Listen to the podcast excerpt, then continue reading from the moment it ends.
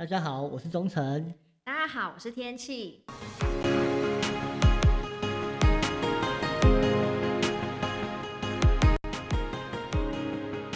有一位女同事，我觉得她怪怪的耶。怎么了？她大姨妈来了？哎，一个月有三十天，她来三十天的话，那会出血而死，好不好？卫生棉会不够用。所以我们今天是要来讨论她为什么会这样，还是要讨论卫生棉哪一个品牌好用吗？嗯，你应该不会对卫生棉的品牌有兴趣吧？我们来讨论一下，为什么它最近这样怪怪的。哎，我先说他怪的点，我觉得我不知道为什么，我觉得我自己看起来，我觉得他在工作上明明也不是那么厉害的人，但是他却一直想要当老大，对，而且他能力不够，别人的建议他也听不进去，然后我就一直在想说，这通常是在这个位置要待很久啊，或是要非常有实力的人才会这样子，就听不进去，可是。为什么他明明就是一个能力不够的人，可是他却又听不进去别人讲的话呢？你是在讲谁？哎，这不好说，不好说。这说出来就牵扯到职场霸凌了。好啦，好啦，好啦，我就我就不挖坑给你跳了。我说，其实很多人啊，现在像你看哦，像我们公司里面最近不是有很多人叫你天气天气姐吗？对对，我已经升格是姐字辈了。对呀。说哎，说真的啦，你的你在行政方面的能力真的是毋庸置疑。对，不过呢，真的待久了啊，就会有一种那种习惯跟内心的真情流露。我我的真情流露吗？我觉得啊，对我真的真情流露。我们不要想说真情流露好了，我们可以说是有一些人待久了以后，他就自以为自己在那边待久，然后习惯了。嗯。那你们接下来来的辈分都比我小。他想当老大了。对。所以变成说他已经习惯这个地方，而且他年资辈分都比我们高了。那通常这个时候就会比较，嗯，比较高傲一点点。就像我刚开始去去我们公司的时候，嗯，我是博士，你让连那个硕士级的学士级的助理就可以把我画剩了，你听你知道吗？欺负你？也不是说欺负我啦，就是原本他们应该要帮我做事的，却变成我要帮他们做事了。就因为我菜，对，因为你刚进来，对这环境不熟悉。其实你的能力是不输他们的，你输在不熟悉环境。对，然后因为我也只是刚刚来而已啦，所以才会变成说就是这个样子。对对，而且你知道吗？我啊，虽然大家最近叫我天气姐了，嗯，但是呢，我觉得常常我都是那种被欺负的命格，悲女命，悲女命，反正就是一个岁寒。对呀，而且我最近手已经受伤了，肌腱发炎了，却还要无止境的帮人家打字。我知道，我听我还看到某人还是硬拿那个文件塞到你受伤的手上面，嗯哼，很过分。然后明明你手已经绑个绷带了，他还无视那个绷带。对，他以为那个绷带是好看的吗？没有人要怜香惜玉哎。对，我想，我想你可能应该要把那个手呢整个吊起来，而且两只，对，两只手都要绑起来。他才会说啊，你要不要休息一下？要不要休息一下啊？你休息一下，可不可以再帮我做什么事？是不是又这样子？好啦，那我们说那么多，我们今天到底要谈些什么呢？我们今天来谈的重点就是说，当你面对固执的老板或员工的时候，我们要如何处理？当我们还是菜鸟的时候，我们只有唯唯诺诺的听话的份。就像我刚刚举的案例，我那时候刚进去的时候被助理。不要说欺负了，是帮我在帮助你，是对。但是当我们慢慢变成老鸟的时候，面对固执的老板或员工，又该又会如何处理呢？我觉得啊，因为我们还是菜鸟的时候啊，有时候我们为了要熟悉环境，或是学习工作上的技巧，来加快上手的脚步，所以我们对于职场的老板呐，或者是学长姐，一定是要用一个尊敬的态度来和他们往来，互相尊重嘛。但当我们累积了够多的经验以后啊，我觉得还是要适时的提出建议。但是呢，因为呢，毕竟我们要为了五斗米折腰，我觉得大家要学会察言观色还是非常重要的。尤其如果你的老板是很固执又强势的时候啊，我觉得还是不能轻易的惹怒他。对，没错。我记得啊，我在念书的时候有遇过那种强势的学姐，就是要求学弟妹做实验啊。一定要要求到她的方法去做，你不能有自己的想法。你说他的手势啊，他的步骤啊，都要一步一步按照他说的做吗。对，因为他们认，因为中常那种学长姐就会认为说，你们就是因为个白纸，那我要把你这样教会，那我就先按照我的步骤去做。可是他们讲都很好听，就是你先照我的话做，之后你就可以有自己的想法，你自己当熟悉以后，你就知道该怎么去变通了。哎，对该不会那种连开盖子的手势都要按照他说的做吧？一开始还好，可是当你实验上犯错的时候，他就会要求连开盖子都要开他就会开了。刁你，就说：“哎、你那个开盖子，因为你姿势不对，所以你可能才没做出来。”对类似这样子。对，类似这样子。对对，所以而且啊，像这种强势的人啊，会有两种情况，嗯，一种啊是知道自己错了，马上就认错；是，另外一种就是错了，然后死不道歉。你知道我在讲，你有你遇过，应该这两种人你应该都遇过吧？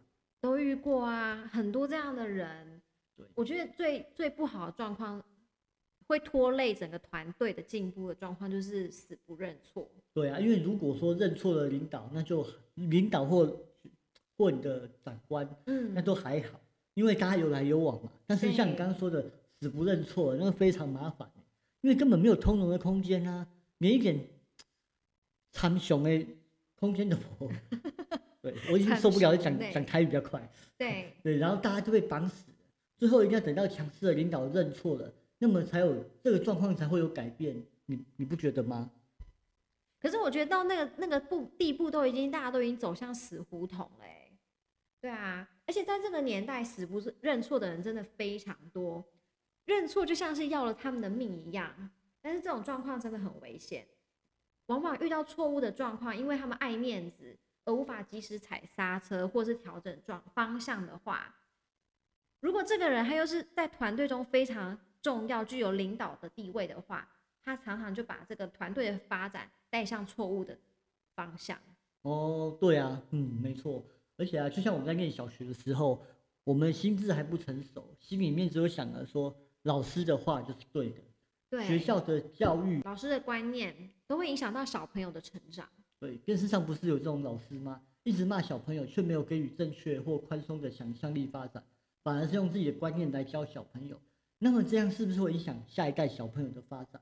所以固执就是两两面刃啊。嗯，像我们做研究的，有的时候必须坚定自己的想法，做实验验证自己的想法对不对。当不对的时候，我们就是要去调整自己的思维，解思考一下解决办法。所以固执真的是有好有坏。嗯，所以我觉得我们不能被固执的人去限制了自己的想象的空间。可是常常职场或者是小型社会都是会有这样的问题。没错，对，而且我觉得你刚刚讲到，像以前小小学的老师们，反正或者是反正就像老师们，他就像我们一开始进到一个社会化的团体的小领导。如果老师他一味的强势教育学生，没有给学生思考的空间，只教学生要听话再听话，那教导出来的学生，我不敢说一定不会有好出路，但思想总是会比较呆板一些。最近啊，我跟有一个一些小朋友有比较多的相处，我就发现呢、我们大人其实往往也可以从小朋友身上学到很多事情，就像是看事情的角度。小朋友往往比较单纯啊，看事情的角度比较直观不复杂，他们情绪来得快去得也快，也比较就事论事，是对，不会有那种比较比较少的那种不好意思说的状况。所以物质啊这件事情啊，就像你讲的，真的是两面刃。我真的觉得啊，固执是适合用在自己的身上，应该用固执的态度来要求自己，对待身边的人，或者是在职场上自己的呃工作的责任上面，然后不要老是用固执的态度去对待别人，对，不然的话，我觉得是蛮够狼玩的。你真的是对这个话题好像蛮有感触的。对啊，对啊。我看你弱弱等讲做谁哦，我连我都不敢插话。所以我觉得我们就是已经进入社会已经一段时间，我觉得只只能要求自己固执对待自己，但是不要固执对待别人。那我想要问问看哦，钟胜老师怎么样啊？我们可以用一个面相来判断一个人是不是固执到硬脾气，就是那种固执到死不认错的人，就是那种只想要别人听他的话，但是别人说的话他往往都听不进去。我觉得啊，如果这种人啊，我可以从面相来判断的话，我觉得能先避开，我就会先尽量避开这种人。没错，这时候我觉得在那么多算命的工具里面，我觉得这时候面相是最好用的，因为你不可能再去跟他要生辰八字来拍个命盘，哦，你还要拿你还要排个紫微命盘，然后才确定说他是固执的人。是，那你你已经被人家先训练完一顿。对我一开始怎么可能拿到啊？对啊，对啊，对啊，就像我跟我老板工作这么久，我也不可能拥有他的命盘啊。你应该有出生年月日了吧？有，可是我不可能知道他的时辰啊。我甚至说不定问他本人，他也不知道哎、嗯没关系，啊你可以十二个时辰一个一个排，总有一天会遇到。可是我无法验证哎、问他，问他，对，是这样子的人，对不对？我觉得比较难，这个面相比较容易。对，因为我们可以从简单面相来判判定说这个人是什么状况，嗯，然后我们就是看到他，我们就知道说，比如说像我刚刚固执的脸啊，通常有几个特点：脸黑，脸色比较色比较黑啦肤，色比较黑，肤色比较肤色比较黑。对，那种人你看到，其实他这种人说固执他还好，他只是就是会比较爱面子一点，是。对，但也还好。但是呢，有一种人会非常固执，说话大声。我记得你老板哦说话好像蛮大声的，啊，中气十足，中气十足。对对对，对。没错没错，中气十足。对，对，这种这种你在遇到，不管是你老婆或是我常在论命的时候的客嗯。人，我还没讲话，他已经讲的比我还大声，好像是。就在把我压下去一样。对，对，那这种人呢，说话大声的人呢，他就是一种呃，表面上就是一个非常固执的人，而且他们是对自己也比较有自信，因此而固执。也不见得是自信，就是他不想要被人家说他不好的地方。哦，先先发制人，对，先他声夺人比如说这个人学历不好，是。那你硬要讲他学历不好，那他就会用声音大声。其实我也我学历不好也不会怎么样啊，我会怎样怎样怎样怎样怎样，我还现在还不是赚的钱比你多之类的。啊，对，他会想办法去找出自己的优势来压过你。对，再来你说有自信的人是鼻子要高，鼻子要哦挺，那种人才是有自信。如果鼻子挺，说话又大声，嗯这种人就是非常有自信的，呃，表达自己，但是不见得是对的。老师，我想要问哦，鼻子挺的话，意思是他山根比较高，对，就是偏比较高一点嘛。山根的位置，嗯像那个欧美人，对哦，你看欧美人很有，你先你出国常去看那些人嗯讲话都非常有自信。或是我们同事的外国人啊，他们在讲话的时候常常侃侃而谈，也比较有自信，就是会对自己讲出来的话是比较有把握的。对，也不嗯虽然不见得是对的，但是但是他们有会展现一种我也很有把握的态度对，就先压死你，然后对最后错了才说，嗯，没关系嘛。，sorry，对，没错没对错。再来就是那种对，所以我们刚刚讲嘛，肤色黑，说话大声，鼻子高。嗯，再来，我们还有一个额头有纹路的人，通常在思考跟讲话上面会比较不得体，他们就快言快语这种嘛。类似，然后或者说他没有想好就讲了，哦，对，会有这种情况。可是这种额头有纹路，有一部分是跟沟通，沟通比较不好。那因为他沟通不知道怎么沟通，那干脆我就是硬要我这样，就是硬着怎么讲，就是我知道大家就想象欧吉桑、欧巴桑，对他们是常常讲出够狼玩的话。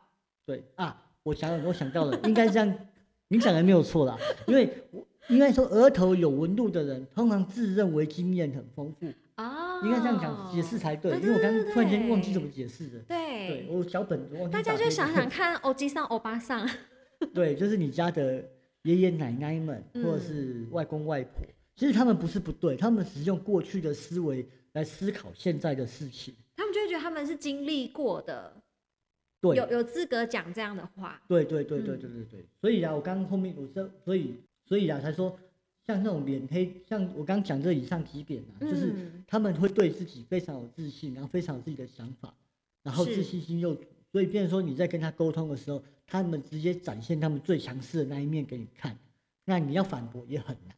就是固执了。对，再加上他们的辈分跟经历都比我们高，哦，对，光是这两辈分跟经历，我们就输了。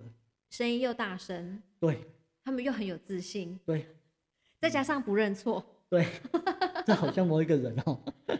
嗯，我我心中有一个标准人选好了，真的就像你讲，没关系，。这种事情我们不要在这边讲。对，对，我也不挖洞给你跳，因没有，我跟你讲，我对当然不讲他是谁，对但是呢，他就像你讲的这几点，他就是还有他的坚持，还有他的爱面子，还有他的自信，还有不容易被说服。不过，因为这个人他也是很有本事来，很有自信。哎，话说你刚刚说额头纹路就是应该有冒年纪，有点年纪才会冒出那些纹路吧？所以这真的是跟你的经历的多寡有关系是。那另外还有可能就是说，这个人早熟。哦。你看有些人他年轻的时候，小时候父母离异啊，或者是是说家庭出了一些问题，他必须嗯提早出来工作。对像我们就很幸福了，没有那么早出来工作。对对，哎、不过我最近晒黑了，大家都知道，我会变得比较固执嘛。放心，在你变固执之前，我先揍你一遍。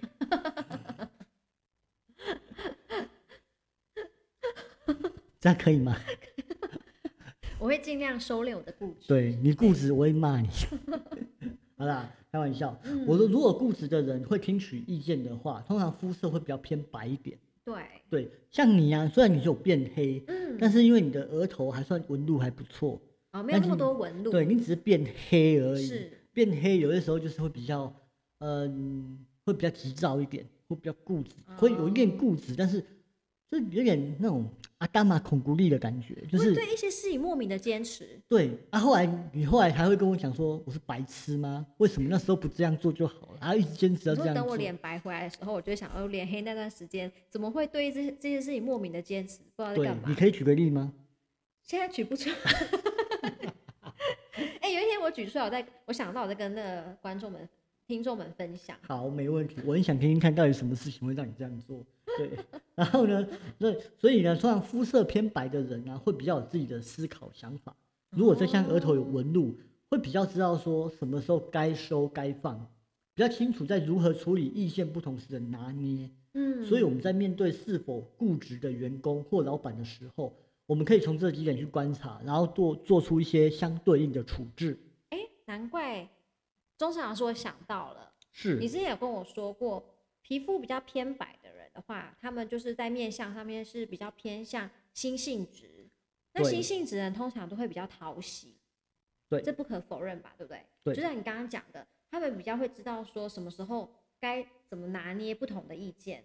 对对你刚刚说的心那个心性心性质的人，其实呢，面相我们基本可以分成三种三种形质，对，一种是心性质，一个是筋骨质，一个是营养值。是对，人的面部可以分成这三种。那刚刚你讲的心性质呢，肤色白的人确实是像像你讲的这样。嗯，对，哎，你刚刚讲什么、啊？心性质是怎样？没有，就是说他们比较讨喜，因为他们会知道说呃怎么去拿啊，捏对对对不对对对同人的意对见这样子。对对，你看嘛，我们举个例子来讲好了，一样，嗯你有带有心性值哦，只是哦你没有那么多。对但是如果像你跟林志玲比起来，谁比较讨喜？一定是林志玲啊。他，他好对像就是完美啊，善解人意呀、对一大便是粉红色的、啊，哇，大便是，没有，你看过是不会是？这么觉得啊，对不哦对？对，真的，他真的是对就是像他声音那一你就对输了啊。，热心肠啊，做公益呀、没反正大家都会错觉得所有好的事情都集中在他身上。没，错没错，所以嗯这就是新性子的一个一个基本最基本的看法，肤色白跟黑对这，样子。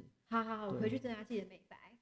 对对对对。对，好啦，我觉得不管在生活中啊，或是在职场上啊，就是都是有千百种人。如果能够知彼知彼，简单的判断对方的个性，那提前做出相对应的方法或是态度。当然，我们不可能去改变固执的人，叫他不要再固执了。是而且这种人，因为他他往往他都是大人物，就像你讲的，他可能有比较多的经验呐、资历也比较深，年资也比我们长很多。但如果我们能提前做好心理准备，我们拿出比较大的包容心，也许整个职场的氛围就会好好了许多。我们自己也可以比较有同理心，去理解对方到底在坚持什么。没错，可而且啊，你知道吗？有些时候啊，越固执的人啊，自己嗯的、通常会把自己的生活啊弄得很复杂，嗯因为他一直哼坚持要坚守着某一些规矩，是，反而呢会卷入自己的漩涡，所以想要改变人的想法是不太可能的。当然，但是可以多透过沟通来达到互相的利益。嗯所以像我在第一集说的，算命的结果不一定会满足每一个人的答案。是的，况且跟固执的上司或员工沟通，也不见得会得到自己想要的方式。对啊，所以啊，有一句话不是说吗？大家各退一步，就能海阔天空。对，但是要平衡的退那一步，还真的不简单的。哎、我觉得我们非常的有智慧，我觉得我们已经升华到一个层级了对？对，在在这个职场呃的一些跟同事或者是上司的相处之道，我觉得我们有已经有整理出一些自己的心得，就像我们刚刚讲的，因为你是嗯天气姐，天气姐，天气哥，对，所以我们就已经升华到哥姐辈了。没错，对，好啦，我觉得命理这些东西其实不是说要大家去迷信，而且是我们是希望说，我们可以透过这些来帮我们趋吉避凶，然后还有多多拿出一些理解还有包容心，整个社会才能够更平、更平衡、更协调。也许风水会轮流转呢，改天会我们可能换成我们对我们自己的员工、我们的事业，也用固执的态度来要求他们。真的哎，其对实我很怕哎，就是说前辈的前途就是我们的未来。嗯，对，你看你的前辈长什么样，你的未来就是长什么样。那我很担心啊，如果有一天我自己有自己的自己当老板了，对自己的事那我虽然在跟我现在跟你信誓旦旦的说，我绝对不会骂我的，我觉得会很体贴他们，对我有点体贴了。可是当当我自己们当老板的时候，哎，计划钱不够了，天气怎么办？对，对啊你这个能力怎么都？对啊，那是怎么对这样子？实验做那么烂，对，或者他我怎么迟到，又对迟到，对，而且还加班。我有说要加班吗？对，莫怎么可以。加班？对，加班就算了，还给我申请加班费，就不要申请了嘛，你加班嘛。怎么不换休换钱？对啊，对，对，而且你看，明明加班是为了让你的实验做更好，为了实验，我们就不应该申请加班费。对，而且你为什么不有效率把你工作做完？你为什么要加班？对，所以你看，我很怕我的未来就变成像这个样子。哎，也有可能，可是也许因为这样子要求下去，又可以把我们就是更快速的没有，带动我们的到时候我我。们的员工就会在录 podcast 然后骂我们。哦，然后或者是我们两个之间就互相吐槽，我们就说你把那一集 podcast 拿出来听一下。对，这样听一下。对对对对对。OK，那以上周深老师今天告诉我们的面相的特征，就是来判断固执又不认错的人的话，我觉得大家可以好好的记住一下，因为我觉得应该是非常有帮助的，尤其在你的职场上。对，那我们谢谢今天大家的收听。如果大家有对我们有一些有意见或想法，欢迎留言或者是 email 给我们，我们都会找时间回答大家的问题，或者是准备大家喜欢的主题来分享哦。没错，我会准备更多的面向的内容来跟大家好好的聊一聊。对呀、还有占卜啊、塔罗啊，这些都是钟诚老师非常擅长的呃技巧、技能。对，大家有兴趣，我们也可以再来挖一挖他这方面的知识。好，我以后都这以后可以慢慢聊。对呀、好，谢谢大家的陪伴，那我们就下次见喽，拜拜。拜拜